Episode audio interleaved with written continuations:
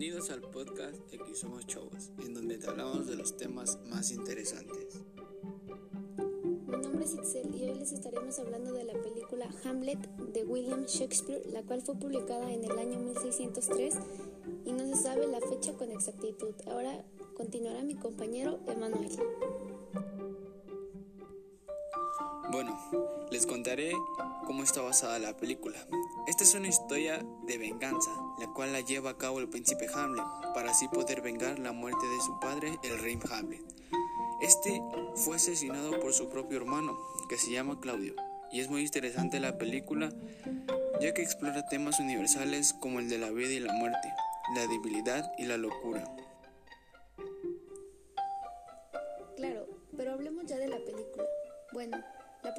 Emocionante es cuando en el castillo los guardias presencian el fantasma del difunto rey Hamlet.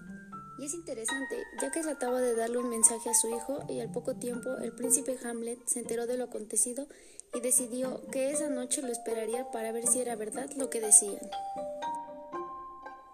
Y lo que pasó fue que realmente sí vio el fantasma de su padre, el cual lo que le tenía que decir era que fue asesinado por su propio hermano Claudio pero el príncipe Hamlet no estaba seguro de si lo que decía era verdad o no, pero el fantasma del rey le hace prometer que vengará su muerte.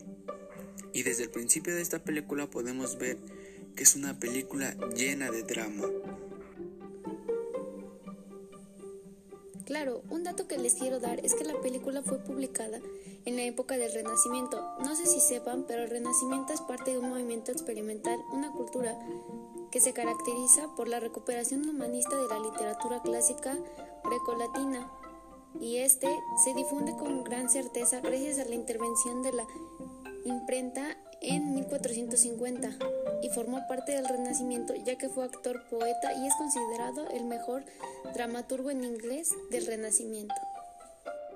Vaya, es un dato muy interesante. Pero siguiendo con la película, después de lo que le pasó al príncipe Hamlet, se volvió loco y el hermano difunto creyó que era por el amor que le tenía Ofelia, pero Claudio sabía que era por el asesinato que él mismo ocasionó al rey Hamlet y fue entonces cuando Claudio descubrió que ese era su verdadero motivo, se retira inmediatamente y muestra culpabilidad.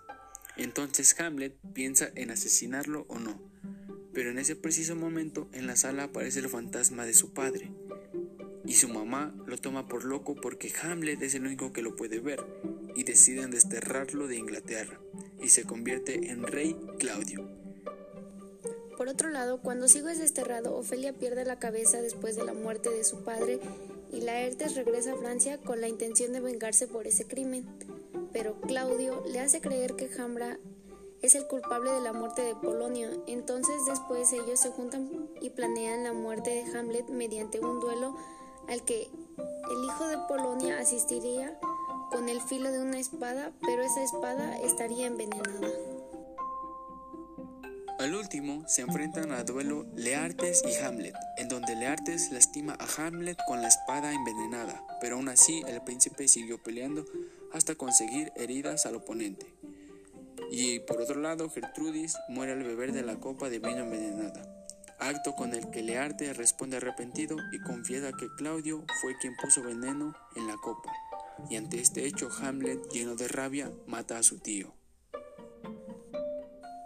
Es una historia muy interesante, llena de drama, porque antes de morir, Hamlet le solicita a su amigo Horacio que el príncipe Fortinbras sea el heredero del trono y finalmente cumple con su última voluntad del príncipe y Fortinbras, que es el nuevo príncipe, ordena un funeral en su honor.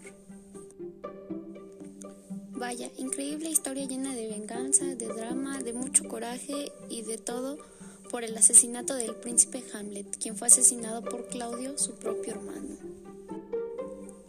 Bueno amigos, eso ha sido todo. Esperemos que les haya gustado el compartir la película de Hamlet ya saben, síganos en el siguiente podcast aquí en X Somos Chavos. Me despido Itzel y mi compañero Emanuel.